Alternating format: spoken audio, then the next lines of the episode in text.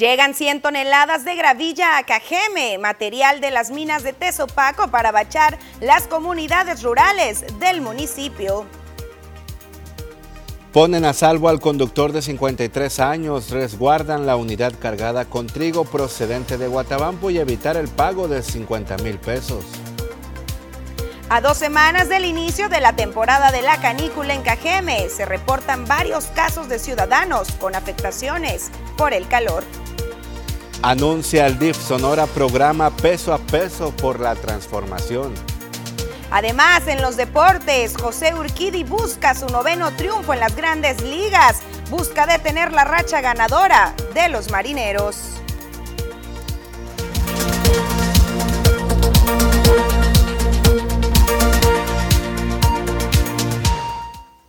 Una 30 de hoy, viernes 22 de julio. Gracias por acompañarlos. Te saludo con mucho gusto, Joel Gutiérrez, y por supuesto a todo el público que busca hoy cerrar semana con broche de oro bien informado. Claro que sí, Susana, muy buenas tardes. Qué gusto saludarte. Saludar también con todo gusto a todo el público, a todo el auditorio que nos sintoniza a través de las noticias TVP por el 10.1 de cadena abierta y 110 del sistema de cable. Es importante que usted se comunique con nosotros, dialogue los temas, los debata al 6442042120. Quejas, dudas, sugerencias, comentarios, lo que usted desee. Estamos a la orden y como siempre para servirle. Recuerden que también estamos completamente en vivo a través del portal Facebook, las noticias TVP, también activos a través del portal tvpacífico.mx y también estamos presentes durante 24 horas y sobre todo ahora que se viene este sabadito y este dominguito de descanso a través de estas plataformas digitales, Instagram, TikTok, Twitter y las antes mencionadas, te vamos a estar llevando la información más relevante.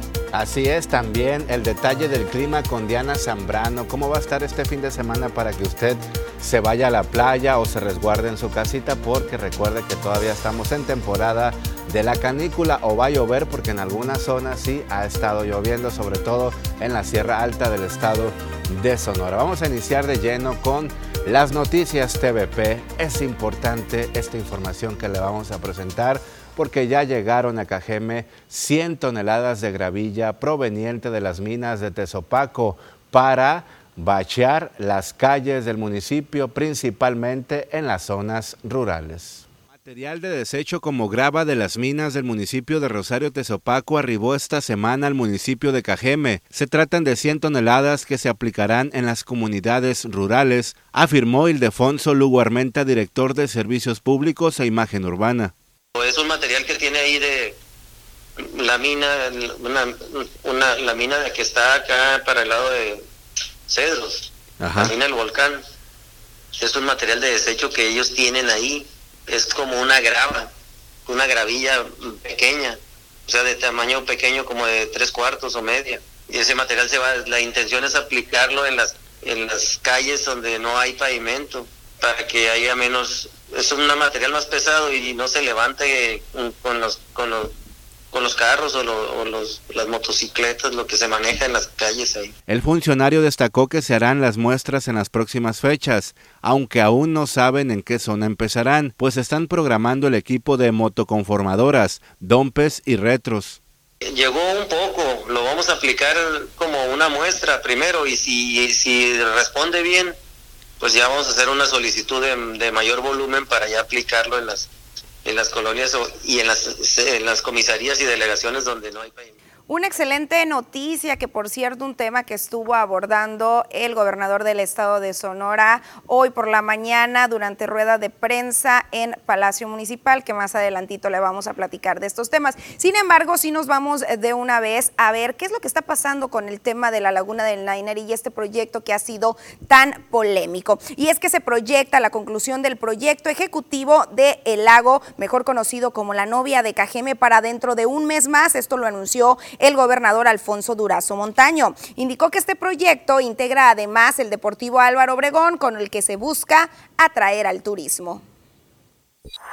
Ya estamos haciendo el proyecto ejecutivo, Javier. ¿En cuánto tiempo se termina el proyecto ejecutivo de la laguna? En un mes y medio más, pero ya tiene dos meses en, en confección. El proyecto ejecutivo te dice a nivel de detalle todo lo que debe hacer el constructor Y si no tienes proyecto ejecutivo, no sabes qué vas a hacer y mucho menos vas a saber cuánto cuesta la obra.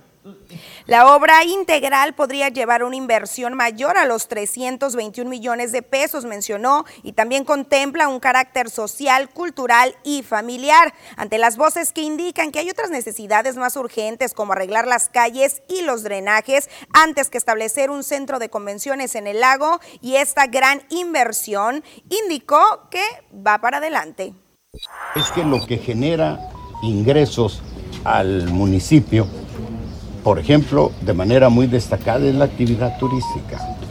Y el objetivo es que esa actividad turística que genere la laguna se eh, destine al mejoramiento, a la atención de las demandas sociales. Si no mejoramos a la ciudad, nunca va a tener atractivos turísticos. Bueno, desde ayer está en territorio cajemense el gobernador Alfonso Durazo Montaño, quien también está en negociaciones. Está insistiendo este gobierno de Sonora para la eliminación de los bloqueos carreteros indígenas. Yaquis Alfonso Durazo Montaño, gobernador del estado, indicó que se está trabajando en el tema en busca de establecer el libre tránsito, sobre todo después del acto de violencia contra dos transportistas en meses pasados, donde el conductor resultó lesionado por un rozón de bala.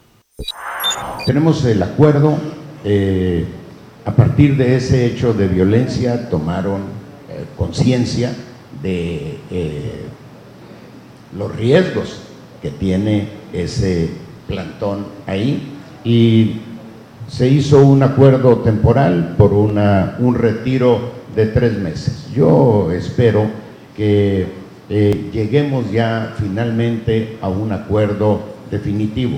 El problema del plantón de Loma de, Loma de Guamuchil es que eh, está impulsado por el gobernador.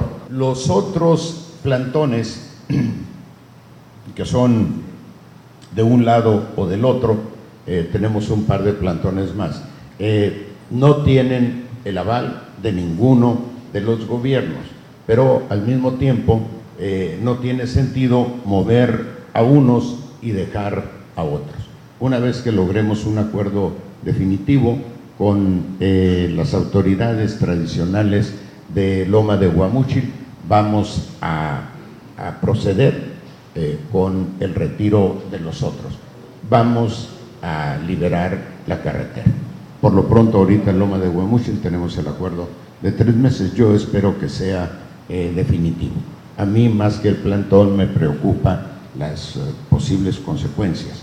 Hay hechos de violencia como ese que se vivió pues ahí están los comentarios del gobernador del estado en torno a estas dos temáticas de suma importancia para el municipio. Por un lado, estas quejas y estas voces que indicaron que cómo es posible que se vaya a realizar inclusive un centro de convenciones en la laguna del Nainer y un gran proyecto de rehabilitación, de modificaciones, cuando no se puede ni transitar por las calles por el pésimo estado en el que están. Ya lo explicaba el gobernador, así como también lo dijo en días anteriores el mismo alcalde. No hay marcha atrás este proyecto, van por la motivación o para incentivar el turismo en la localidad y que este mismo turismo dejará esa derrama económica para poder abordar la temática de las calles. Y por otro lado, Joel, pues esta temática que también organismos empresariales mes tras mes, periodo vacacional tras periodo vacacional, exigen la pronta solución y el retiro definitivo y completo de los bloqueos de los indígenas yaquis sobre la México 15, que recordemos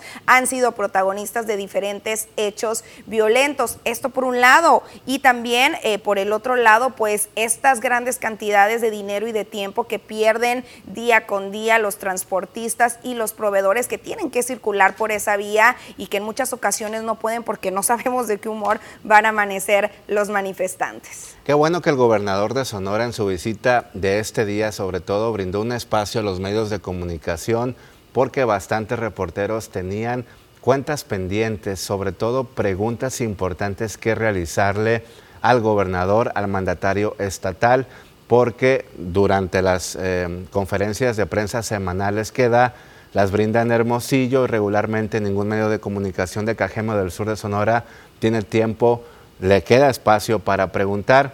Algo muy importante, Susana, son positivas todas las acciones que hizo en su visita a Cajeme. Eso sí, hay que resaltarlo es positivo la inversión que viene en los próximos meses.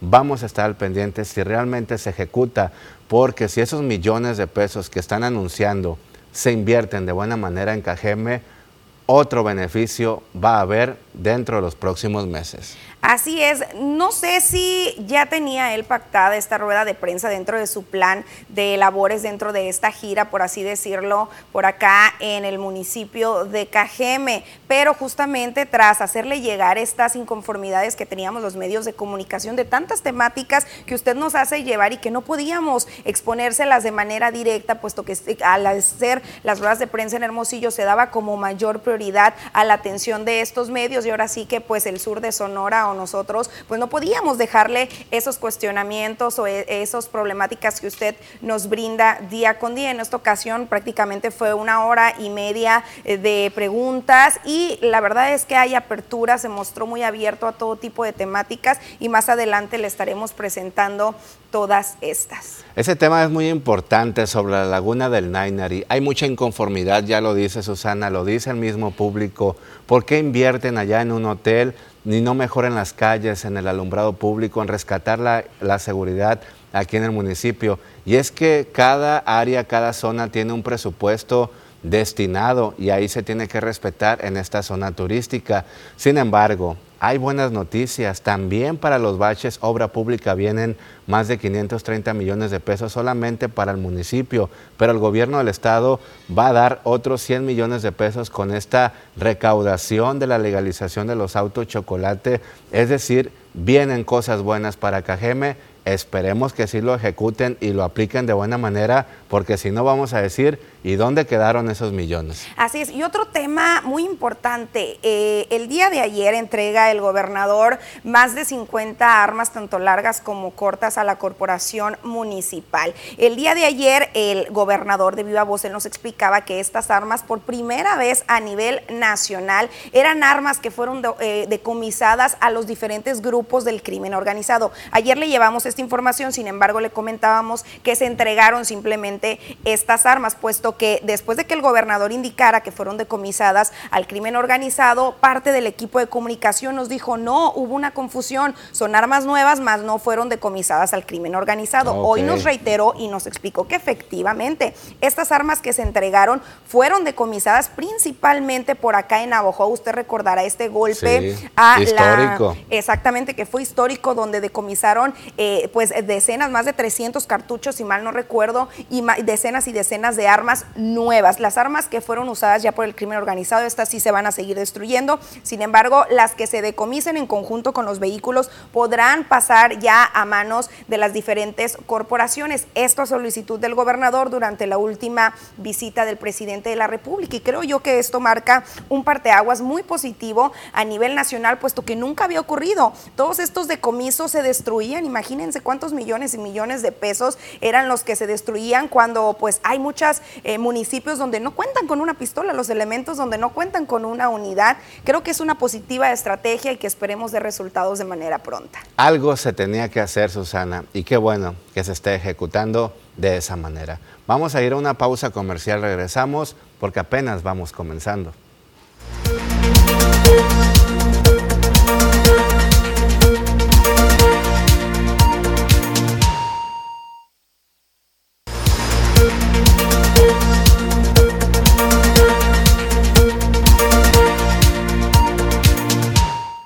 Seguimos con más información. Gracias público por estarse comunicando al 6442-042120. Es importante que usted sepa, se informe cómo va a estar el clima el fin de semana con Diana Zambrano.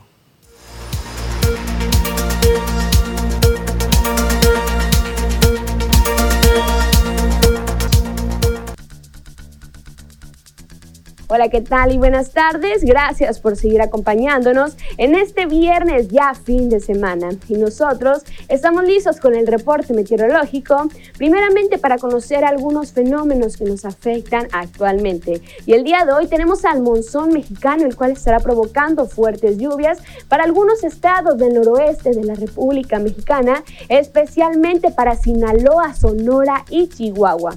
Por otra parte, tenemos a la onda tropical número 14, la cual se estará ubicando sobre el sur de las costas de Jalisco y estará provocando fuertes lluvias para ese estado, además de Nayarit.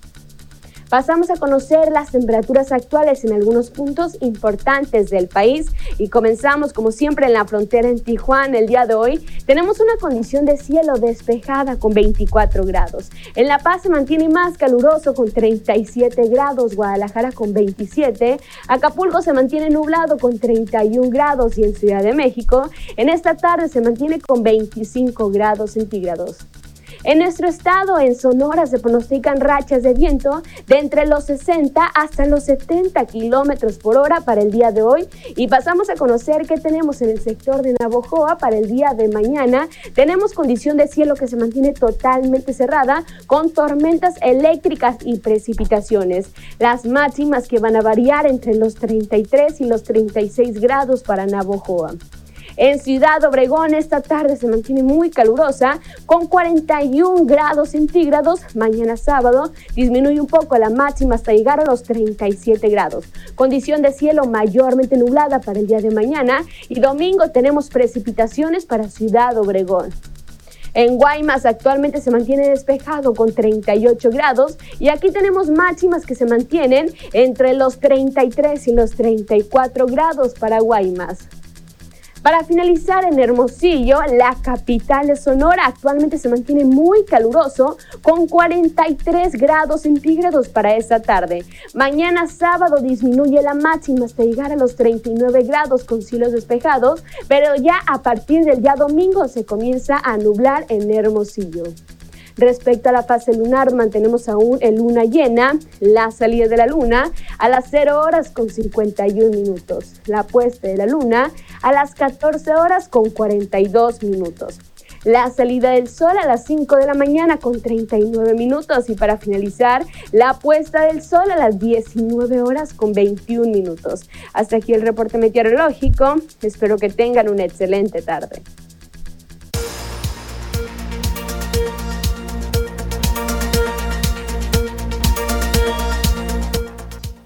Muchas gracias, Diana, como siempre, excelente información. Vamos a una pausa, regresamos.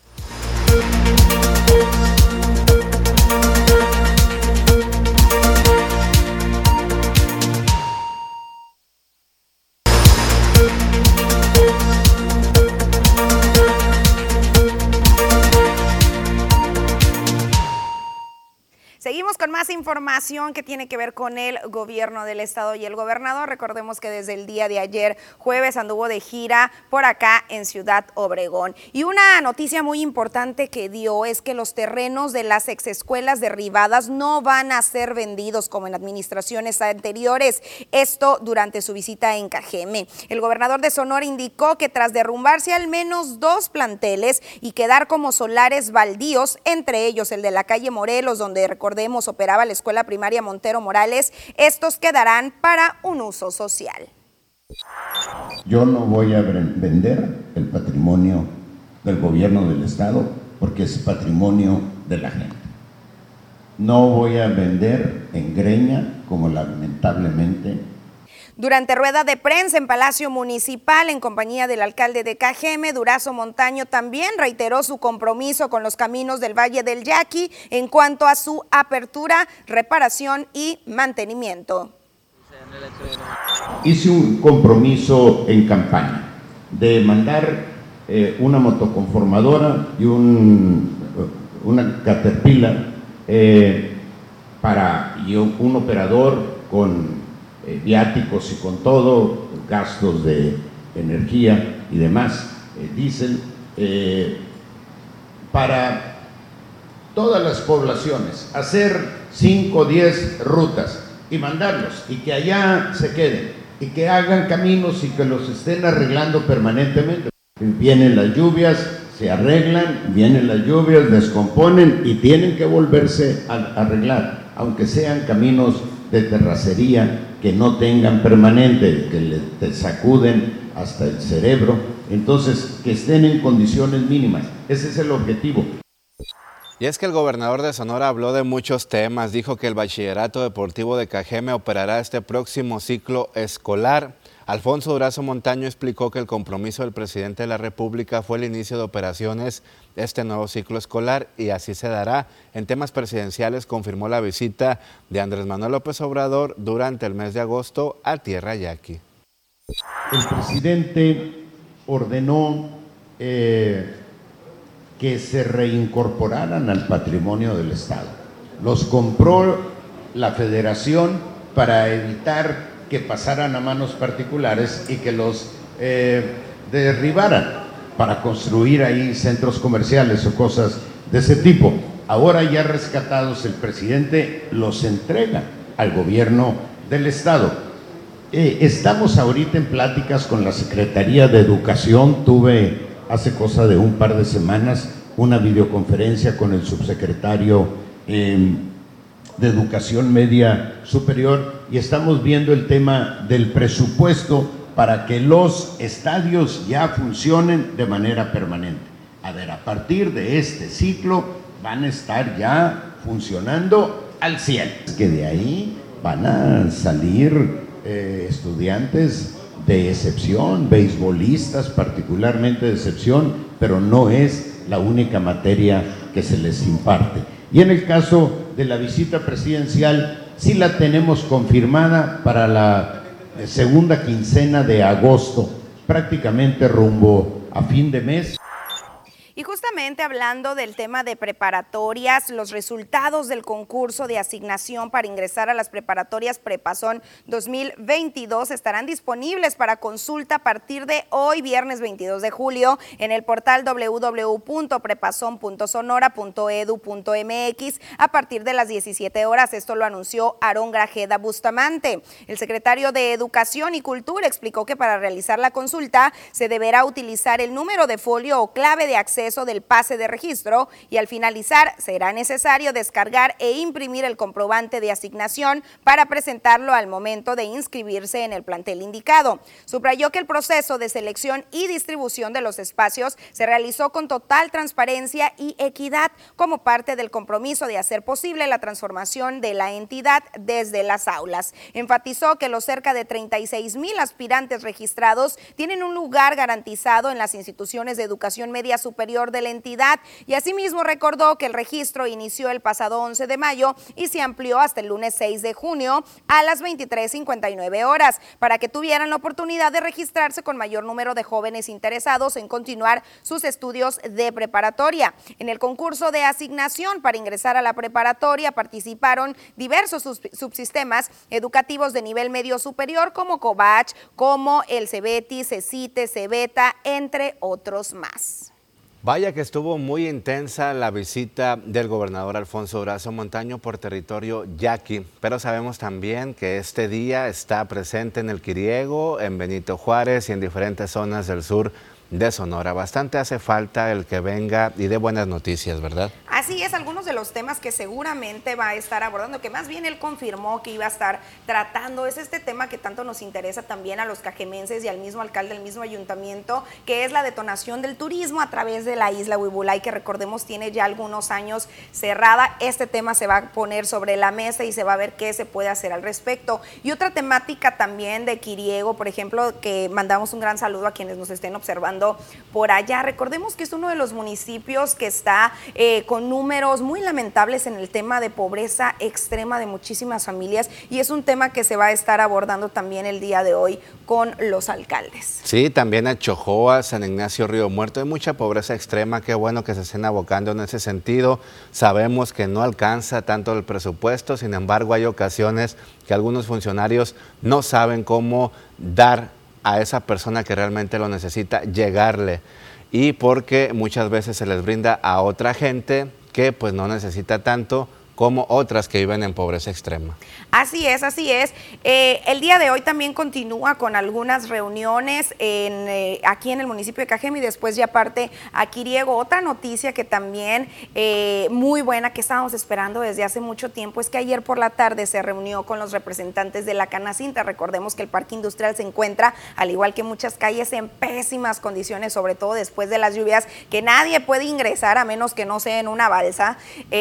pues ya hay acuerdos, ya hay un compromiso, el gobierno del estado le va a entrar a la segunda y tercera etapa del parque industrial con un 50% de los recursos que se requieren. Recordemos que más o menos son aproximadamente 300 millones de pesos para rehabilitar desde drenajes, calles, banquetas y poder dejar un parque industrial que se pueda ofrecer a las empresas foráneas para que vengan y se instalen aquí en Ciudad Obregón, generando por ende empleos, generando por ende una mayor derrama económica y eso, aunque no se dio una fecha, es una información muy positiva el que el gobierno ya haya hecho un compromiso de decir, va, yo le entro, yo te pongo la mitad, ustedes, eh, integrantes del parque industrial, ponen la otra mitad, porque recordemos que en administraciones pasadas todavía eh, hace pues escasos años seguían con las gestiones ante los diputados y no lograban nada. Son bastantes millones de pesos los que se requiere y es un trabajo ahora sí que a fondo para lograr rescatar esta área donde se generan más de 14 mil empleos de manera directa anualmente. Y también tuvo un encuentro con el sector comercio, con la presidenta de la Canaco y la presidente del Consejo Coordinador de Mujeres Empresarias para tratar otros temas en cuanto a las inversiones. Con esta información vamos a ir a una pausa, no se vaya.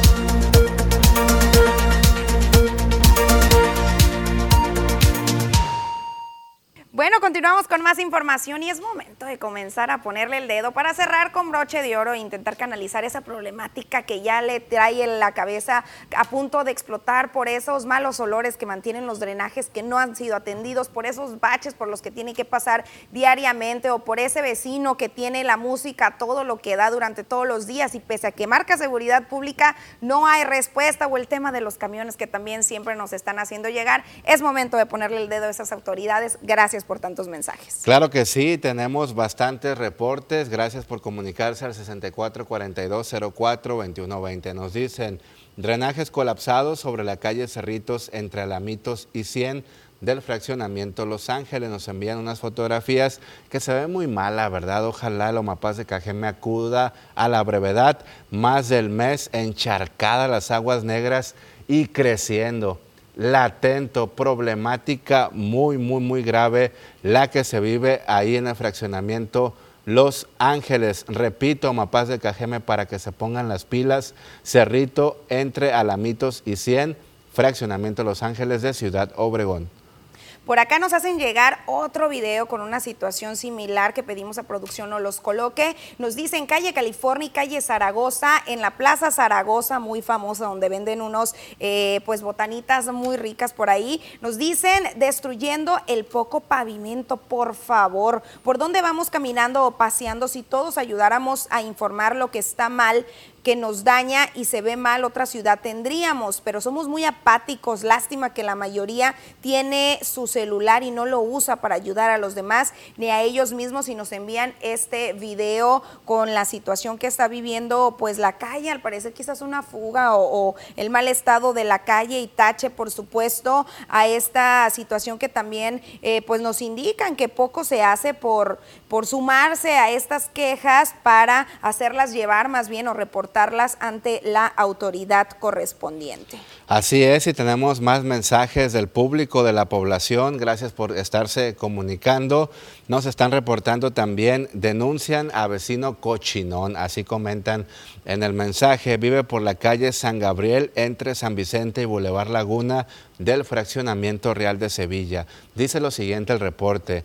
Este es un señor, tiene más de un año acumulando basura y maleza y desperdiciando el agua potable de que de seguro ni ha de pagar, es lo que comenta el público. Necesitamos que las autoridades hagan algo. Hemos hablado con él y no le importa lo que está provocando. Moscos, dengue e insectos venenosos, malos olores y hasta quema de basura contaminando los alrededores. Pues ahí está, usted juzgue, están denunciando a este vecino en la colonia Real de Sevilla. También por acá nos dicen, buenas tardes, quiero reportar una lámpara que hace muchos días que no prende, esto por la calle Tlaxcala, norte, esquina con Mayo. Ahí está el reporte a la autoridad correspondiente. Y también nos envían unas fotografías de unos ciclistas que más adelante le vamos a presentar una historia sobre cómo les fue durante el recorrido aquí en su estancia al estado de Sonora, pero nos acaban, nos acaban de enviar unas fotografías porque siguen todavía circulando algunos y nos dicen que la ruta Chichimeca 2022 consiste en un grupo de ciclistas de todos los estados de la República Mexicana. Comenzó en Tijuana y a su paso por el territorio yaqui, los indígenas ahí en el bloqueo les cobraron 50 pesos a cada uno porque han pasado alrededor de más de 50 ciclistas de diferentes estados de la República. ¿Usted público lo considera justo o incorrecto esta situación de que les estén cobrando a los ciclistas? También por acá nos envían pues un reporte, una alerta y nos dice, mucha gente está teniendo problemas con esta tarjeta que Oxo ya no respalda, pues salió otra nueva. Citibanamex dice que ya no les trabaja Oxo y se deslinda de toda responsabilidad. Oxo sigue sin un aclare a los usuarios los problemas que causan. En Citibanamex te dice que hay que dejar la aplicación transfer, pero está muy enredoso esto. Necesitamos saber qué es lo que está pasando. Aquí en el barrio hay mucha gente con este problema, nos dice Miguel Ángel Pisa Gutiérrez. Pues aquí pues el llamado a las instituciones bancarias a ver qué se puede hacer o también la misma eh, Conducef podría entrar aquí a explicar o a obligar y aclarar qué es lo que está pasando en el tema. Nos están diciendo también desde la comisaría de Esperanza, hay mucho público por allá, una chulada, de verdad, es la comisaría más grande, según tengo entendido, del estado de Sonora. Habría que ir para hacer un reportaje especial porque muchísima gente nos envía mensajes. En la calle Jesús Lugo de la colonia Las Malvinas de Esperanza no nos hacen caso y tenemos una laguna de agua potable que se está desperdiciando bastante. Ojalá el organismo operador acuda de manera inmediata. También por acá nos llegan más reportes que agradecemos de antemano. Nos dicen en Casablanca esto, solicitamos su apoyo para reportar un crucero peligroso en la calle 200 Iquino. La calle está destrozada, tiene varios años. Antes las rellenaba un señor con tierra y medio se podía transitar en ese momento intransitable ayuda, mi carro no resiste, esto en Boulevard Casablanca y de la lluvia es otra que tiene meses en la misma situación. Nos dicen buenas tardes, muchos contagios y porque siguen rentando para fiestas, sobre todo albercadas. Hay muchos casos de COVID-19, a ver si después no salen que no irán a la escuela. Ahorita es cuando más rentan para las fiestas. Hay muchas albercas que no están controladas las aguas y les cobran a las personas por entrar. Y es que si el de protección civil, el funcionario, comentó que aquí en Cajeme han clausurado algunos locales de eventos que tienen alberca porque se ha eh, reportado la presencia de la vida de la amiba libre, pero también porque no están en las condiciones necesarias. Recordar el reciente caso de un niño que murió en una alberca de la Marte R. Gómez, comunidad del municipio de Cajeme. También hay que asistir a eventos masivos porque los casos de COVID actualmente van a la alza. También por acá tenemos otro reporte, nos dicen, quisiera hacer un reporte de drenaje colapsado en la colonia Beltrones. Tenemos mucho tiempo reportándolo y nadie viene a arreglarlo. Por esta zona hay muchos niños y animales y este problema es un vector de infecciones. Aquí las fotografías en su pantalla. El colapso se encuentra en el área de la calle Palma, acera, acerca entre Alcornoque, contra esquina de la primaria Tierra Jackie Esteban Teros. Y vea usted aquí el panorama y claro, extendemos el llamado a la autoridad correspondiente, sobre todo cuando hay niños por ahí que ya están por regresar a clases, imagínense la circunstancia que van a estar viviendo. Claro que sí, hay que atender ese llamado. Nos dicen por acá, estoy reportando de nueva cuenta un árbol que cuando hace aire se nos va la luz y por tanto que se va la luz tenemos miedo a que se nos quemen los aparatos y tenemos miedo también que los vecinos les llegue a caer y caiga arriba de un hogar ya que entran las lluvias. El árbol se ubica en la casa calle Cerrada San Isidro, entre calle San Isidro Sur, número 2324 en el fraccionamiento El Campanario. Favor de acudir lo más rápido posible. Y quiero aprovechar para reportar la calle Bartolomé Delgado de León de la colonia El Campanario que está intransitable, de verdad. Gobierno, ¿cómo es posible que no se pongan las pilas de perdida ahí? Pónganse a raspar las calles, las rúas que están deterioradas, pero este, estas 100 toneladas que llegaron de gravilla de una mina de Tezopaco de perdida, también ahí que le echen un poquito, por favor, porque ya es mucho tiempo que están batallando los automovilistas, los ciclistas y motociclistas. Gracias por reportarse público. Vamos a una pausa. Regresamos.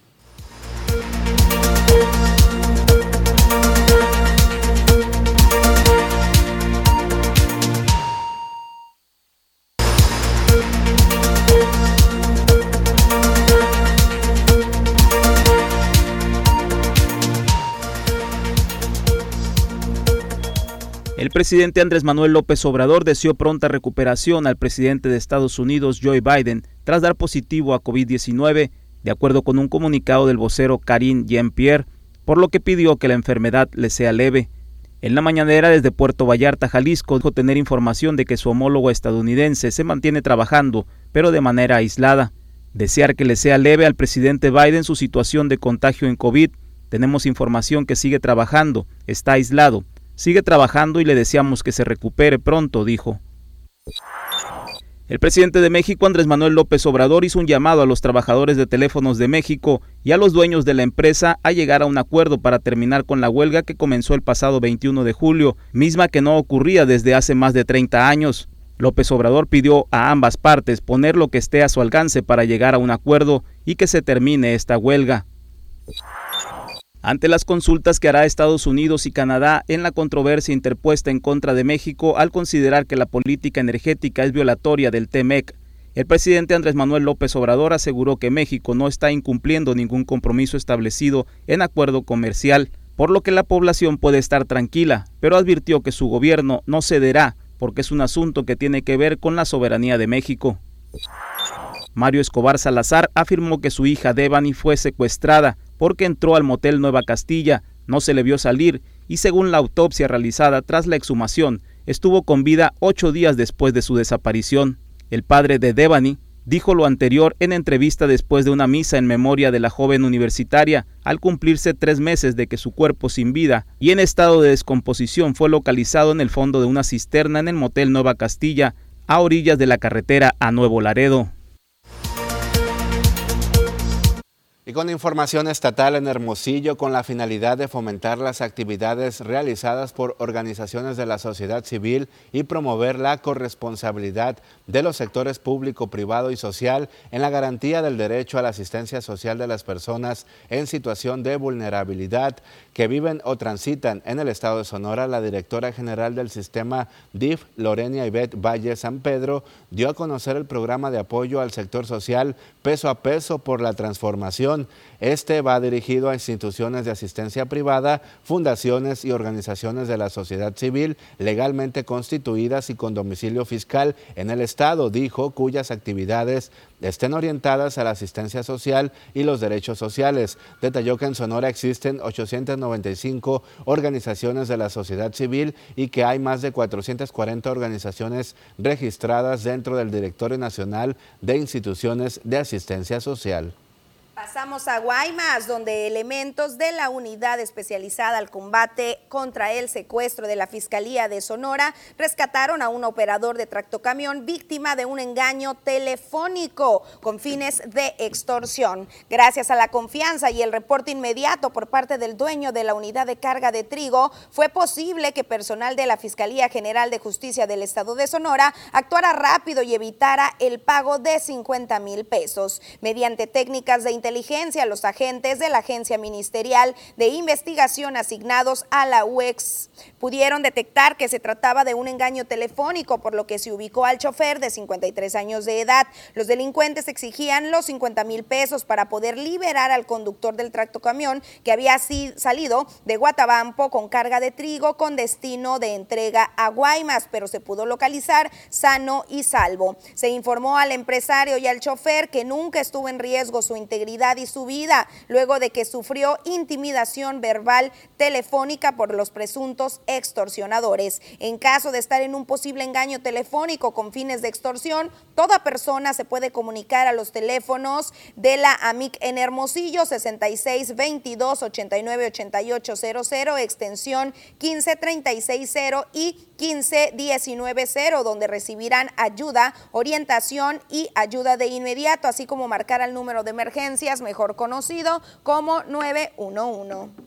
Y con información de Cananea, la mañana de este viernes, la Unidad de Protección Civil Sonora Zona Norte anunció la atención de un volcamiento de una pipa que transportaba aceite de motor en el kilómetro 95 de la carretera Cananea y Muris. En el lugar se encuentra la Guardia Nacional actualmente, aunque sí se permite el tránsito, se recomienda mucha precaución en la zona. No es la primera vez que se vuelcan camiones de carga pesada en el estado de Sonora que contienen material peligroso. Por ello se exhorta a los automovilistas siempre transitar con precaución.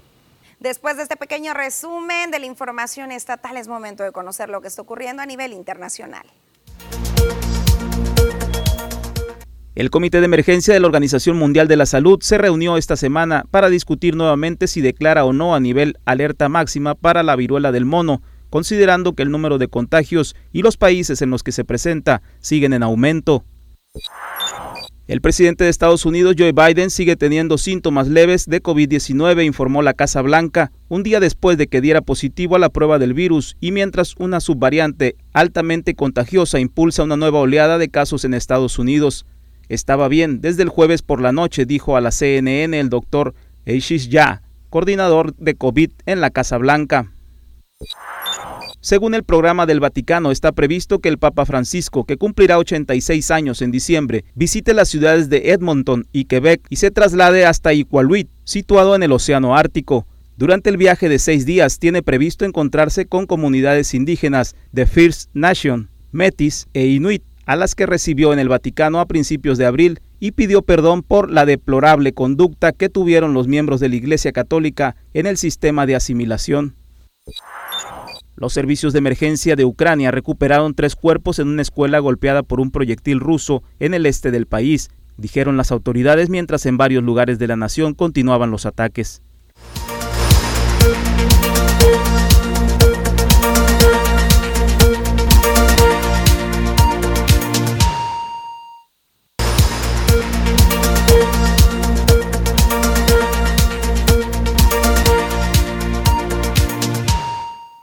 Continuamos con más información. Es momento de darle a conocer los detalles policíacos que se han registrado durante las últimas horas en el municipio de Cajeme. Es identificado con el nombre de Norman, de 32 años, la persona que fue encontrada sin vida envuelta en una cobija blanca por la calle Océano Pacífico y Golfo de California en Ciudad Obregón el pasado miércoles por poco antes de las 12 a.m. Cabe mencionar que no es la primera vez que por esos predios encuentran personas sin vida, posiblemente debido a la maleza y la oscuridad y detuvieron las autoridades a sujetos supuestamente armados en la colonia Planoriente de Ciudad Obregón. Esto luego de que se encontraran en recorridos de prevención y vigilancia, lograron detener al menos tres sujetos que viajaban en un sedán de color negro en las calles Cárdenas y 6 de abril la tarde del jueves. Los uniformados les marcaron alto a los tipos, donde supuestamente se encontraron varias armas largas y chalecos tácticos. También las autoridades detuvieron a ladrones de los neumáticos. Esto luego de que fuera observado en flagrancia sustrayendo las llantas de un vehículo sedán color blanco. Jesús Alberto, de 38 años de edad, fue detenido por elementos de la Secretaría de Seguridad Pública Municipal este jueves en la colonia Bellavista. El presunto, al notar la presencia policial, arrojó los objetos al suelo para intentar emprender la huida a bordo de un vehículo, siendo rápidamente alcanzado por los oficiales, quienes al realizar una inspección en el interior del auto detectaron cuatro neumáticos con rines de diferentes marcas, así como dos crucetas, dos gatos hidráulicos, bloques y un taladro. Cabe señalar que al presunto se le vincula con diversos robos de autopartes en la ciudad, lo anterior debido a que sus características físicas coinciden con las filmadas en cámaras de videovigilancia.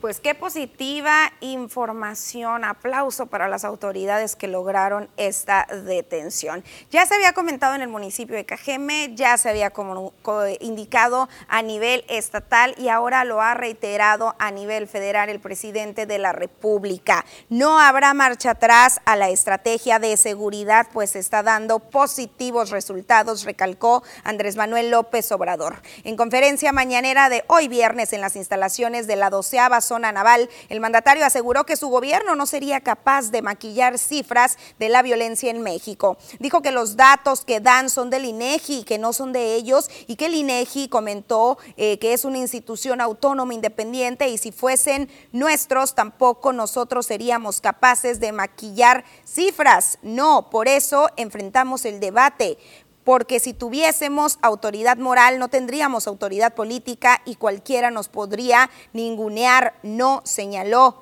Aclaró que si la estrategia de su gobierno no funciona, por honestidad serían los primeros en cambiarla. No, es que eh, está dando resultados, aunque los conservadores, nuestros adversarios, digan lo que eh, quieran y algunos les hagan caso. Pero si no funcionara la estrategia, nosotros seríamos los primeros por honestidad intelectual y porque es nuestra responsabilidad en decir, hay que cambiar bueno, pues ahí está la situación. Abrazos, no balazos. Pues un tema muy peculiar del presidente de la República, Andrés Manuel López Obrador. Pero fíjese algo que está sucediendo en el municipio de Álamos, muy lamentable que está incrementando el maltrato animal. Vuelven a balear a un perro en el municipio de Álamo, Sonora. Con este van dos casos de caninos agredidos a balazos. Ambos agresores se enfrentan el proceso ante la Fiscalía General de Justicia del Estado de Sonora, pero uno de ellos desde su casa en arraigo domiciliario, afirmó Silvia Judith Zavala Acuña de Fundación Álamos Doc. Ante el aumento del maltrato a los animales en la ciudad de Los Portales, salieron a las calles a pedir justicia. En las últimas semanas hemos recibido bastantes reportes de, perritos que han sido maltratados de, de diferentes formas, algunos baleados, otros les echan agua caliente, los atropellan, ¿no? les echan el carro a propósito. Y también hay muchos casos de personas que han sido atacadas por perros de dueños que no se hacen responsables de sus mascotas. Hacemos un llamado a las personas a tomar conciencia sobre la responsabilidad que es tener un perrito y también a las autoridades para que se tomen cartas en este tema, ya que es un problema social, nos está afectando a todos y sobre todo a los perritos, ¿no? Que, que son los que están sufriendo las consecuencias de, de nosotros, de las personas que no, que no nos hacemos responsables de nuestras mascotas, y bueno, continuando con temas de seguridad, un grupo de ciclistas que están realizando una ruta a nivel nacional tenían temor por pisar tierra sonorense después de estos comentarios y esta información y estos hechos que son de los cuales somos sede muy constantemente, que son estos hechos violentos o el tema, el panorama de inseguridad. Al transitar aseguran que vivieron completamente todo lo contrario. La Ruta Chichimeca 2022 consiste en el que un grupo de ciclistas de todos los estados de la República Mexicana recorren el país entero. Comenzó en Tijuana, Baja California, y el objetivo es llegar a Chiapas. Sin embargo, una de las zonas que consideraban foco rojo es Sonora, por el tema de la inseguridad, pero los participantes se llevaron otro sabor de boca. Ha sido la experiencia más dura y más difícil de toda mi vida atravesar el desierto de Sonora, que posiblemente sea el más o de los desiertos más hostiles de todo el mundo en bicicleta y en esta temporada la verdad que somos unos guerreros. Aunque sí reconocen que han sido asaltados y violentados en otras rutas, pero de anteriores años. También dieron a conocer el pavor que sentían cruzar el desierto de Sonora, pues señalan es el calor más intenso de toda la ruta. La verdad que, bueno, sí ha habido comentarios de que no era seguro que nos viniéramos por donde nos vinimos, pero como comentaban mis compañeros, realmente creo que como llevamos una buena energía, una cosa de deporte, de viajar, de disfrutar la vida, creo que por eso nos han respetado y al contrario, la gente en el camino nos regala cosas, nos reciben y nos, nos dan lo mejor de ellos, nos prestan lugares donde podamos dormir, nos dan comida. Increíble, todo lo contrario, súper bien, todo con la gente. El recorrer lo que es Sonora, el desierto, aprendí muchísimo. A, a, valorar tanto, es maravilloso, la verdad es maravilloso, sí es complicado, pero me llenó de más energía y lo principal, todo lo que yo conocí y las maravillosas personas que se nos acercaron a apoyarnos en esos momentos, que a veces nos quedábamos sin agua y híjole, pero sí nos daban, nos apoyaban. Es momento de pasar una pequeña pausa comercial.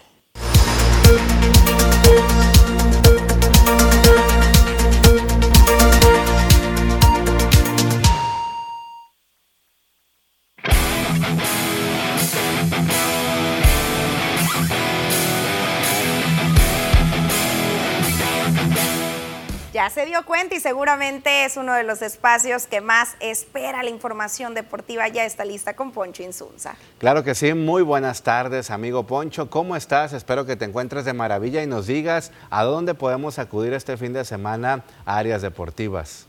¿Qué tal, Joel, Susana? Un placer saludarles. Buenas tardes para ustedes y, por supuesto, para nuestros amigos televidentes. Pues bueno, el próximo domingo arranca Continúa más bien la postemporada de la Liga José Julián Quirós, esta liga que se está llevando a cabo en el Valle del Yaqui, como ya lo hemos platicado. Ahí están los equipos midiéndose, algunos con la serie empatada, otros tomando ventaja de 2 a 0, pero bueno, son, es un domingo muy interesante porque es el parteaguas para llevar las series a donde, pues prácticamente donde se van a definir o donde se van a poner ya prácticamente al límite, donde les haga falta un juego solamente para avanzar a las semifinales y también, por supuesto, información de carácter nacional, internacional, y es que vaya bomba que aventó el equipo de Pumas en la Liga MX en el fútbol mexicano, y es que la contratación de un lateral, un defensa lateral brasileño, vamos a decirles en un momento de quién se trata, obviamente es el contrato bomba del fútbol mexicano en esta temporada.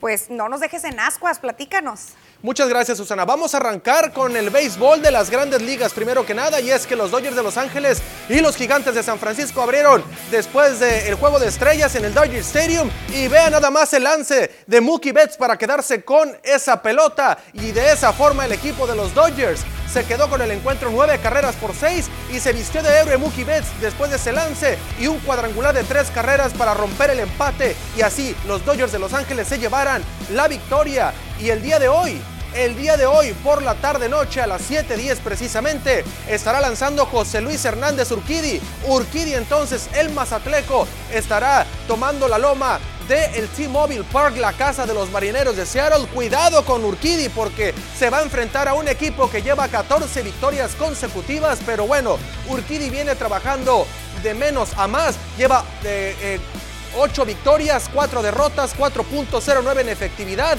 Y Urquidi entonces busca su noveno triunfo. Vamos a ver si lo logra frente a un equipo que viene encendido. Por otra parte, Julio Urias también va a haber actividad, pero él lo hará el día de mañana frente a los gigantes de San Francisco en Los Ángeles, California, en el Dodger Stadium, cuando esté buscando, por supuesto, también su novena victoria para poder entonces eh, ir poco a poco buscando un lugar en la rotación de lanzadores para la postemporada que poco a poco se va a empezar a acercar. Prácticamente el mes de julio ya se fue. Solamente van a quedar agosto y septiembre, los dos últimos meses de temporada. Y ojo, hay que estar pendientes de lo que hagan todos los equipos y específicamente, por supuesto, los peloteros aztecas en el béisbol de la Gran Carpa. Continuamos con información, vamos con los Pumas, porque Dani Alves finalmente ya firmó con el equipo de la Universidad Autónoma de la Ciudad de México. Y es que Dani Alves, después de mucho tiempo de estar negociando con el conjunto universitario,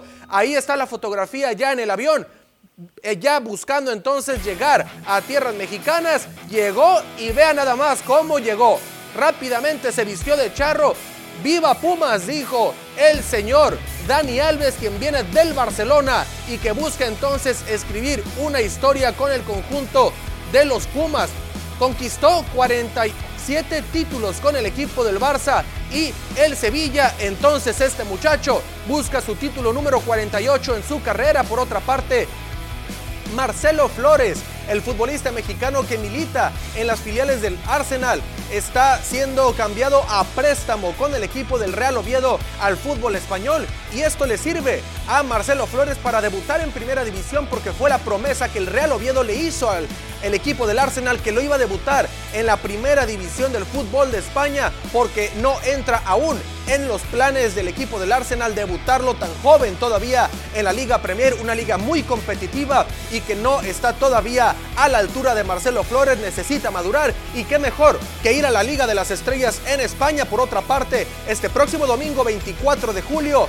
arranca el Gran Premio de Francia. Sergio Checo Pérez estará buscando entonces subir al podium a lo más alto, pero estará por ahí, por supuesto, tratando de salir de la mejor manera posible y es que en la primera práctica Checo terminó como décimo, necesitará mañana hacer mucho más para poder quedar en la mejor posición y arrancar el próximo domingo en la mejor área posible, en la mejor posición. Así es de que estarán por ahí luchando con Max Verstappen, su compañero de la escudería Red Bull y por supuesto con otros pilotos como Lewis Hamilton de Mercedes y otros por ahí que están levantando la mano para poderse llevar el Gran Premio de Francia. Hasta aquí la información, compañeros. Regresamos con ustedes con más información aquí en las noticias. Excelente información como siempre, Poncho, vaya bomba que acabas de aventar, pero sobre todo a todo el público hay que acudir a los eventos deportivos de este fin de semana, hay que inculcarle a nuestros hijos a que eh, pues practiquen el deporte. Exactamente, y ahora que lo mencionas Joel, recordarle a los equipos de la Liga José Julián Quirós y específicamente a los que salieron con broncas, con Gresca por ahí, que se tranquilicen, esto es un juego, hay que fomentar el deporte y sobre todo, Joel, que hay muchos niños en las gradas que van y disfrutan de este tipo de partidos bastante buenos y que bueno, obviamente ver a sus papás, a sus tíos, a sus primos que se estén agarrando a golpes, empujones dentro del diamante, sin lugar a dudas, esto no es un buen ejemplo para los pequeñines. Así es, nos extendemos también a este llamado de orden y de paz y hay que disfrutar estos eventos tan maravillosos. Exactamente, compañeros. Ahí está entonces la Liga José Julián Quirós dentro del Valle del Yaqui. Es la liga que más destaca en estos momentos dentro del deporte en Ciudad Obregón. Obviamente estarán por ahí algunos eh, eventos deportivos, también como el fútbol de la Liga Municipal de Fútbol en el, allá en la Unidad Deportiva Álvaro Obregón. Y bueno, estarán múltiples eh, también partidos de fútbol rápido por allá cerca del Hospital General, así es de que estaremos pendientes de todo lo que acontezca. Gracias, Poncho, por la información. Con esto, amigos, llegamos al final de la información deportiva del día de hoy. Quédese con más información aquí en las noticias. Muchas gracias.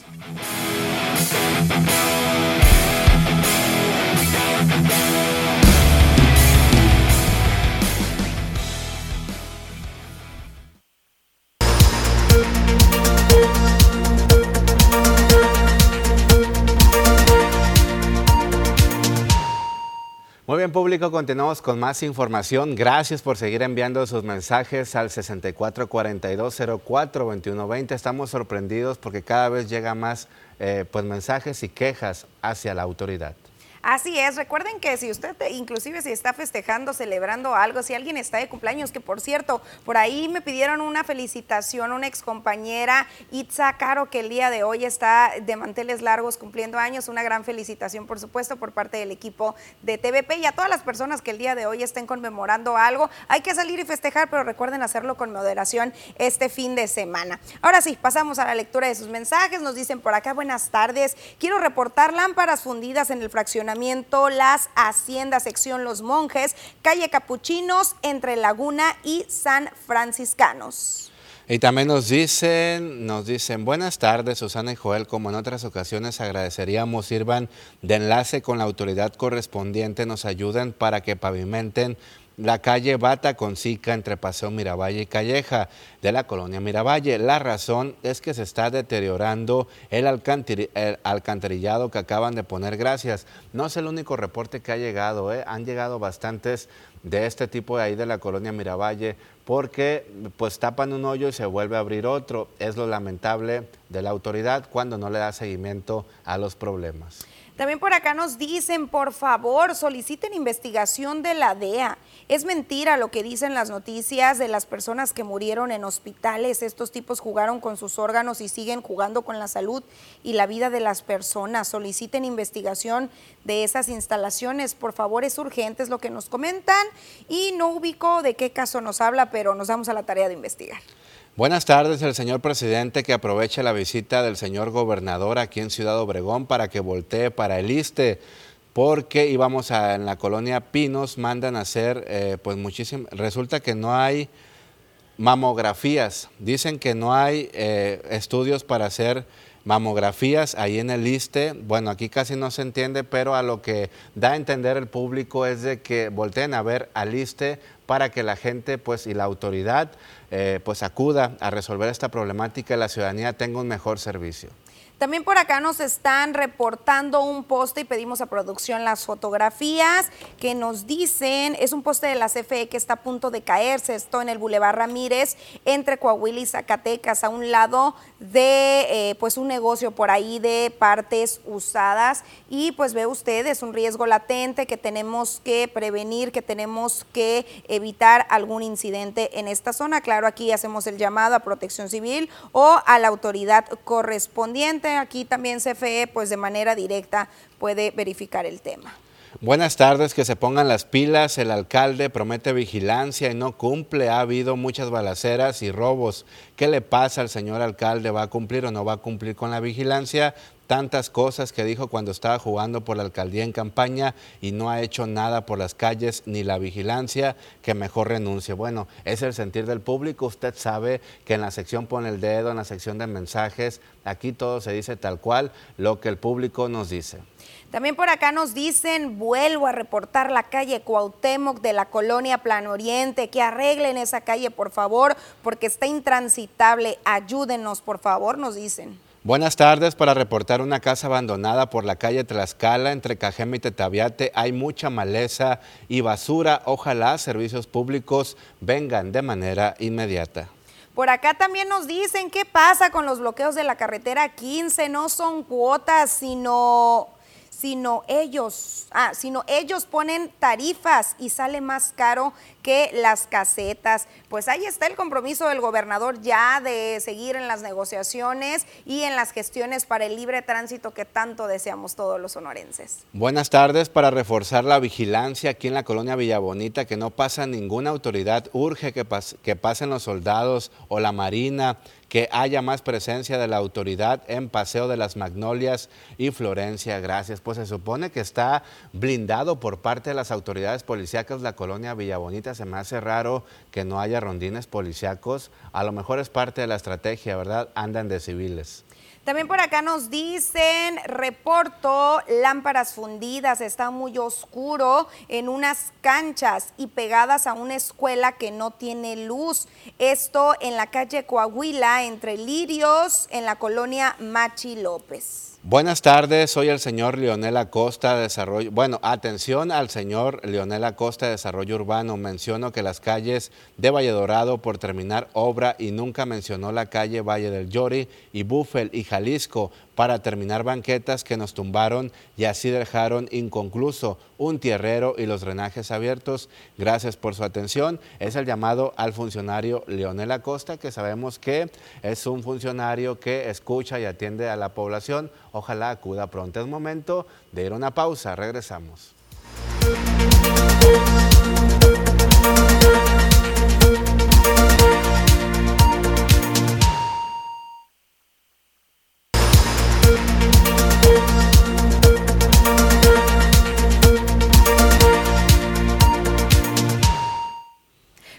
Con más información y ya estamos casi, casi por despedirnos, por pasar a disfrutar este sabadito y este dominguito, pero tenemos que hacerlo con muchísima precaución, tanto al manejar, pero también hay que cuidarnos del calor y es que ya se han presentado diferentes consecuencias por la canícula.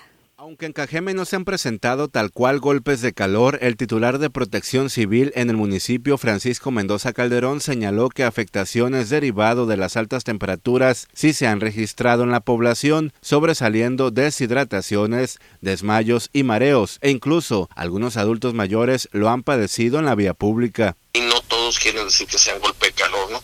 Cuando es golpe de calor es porque te dejan de funcionar los órganos. Mm, eso no quiere decir que sea golpe de calor.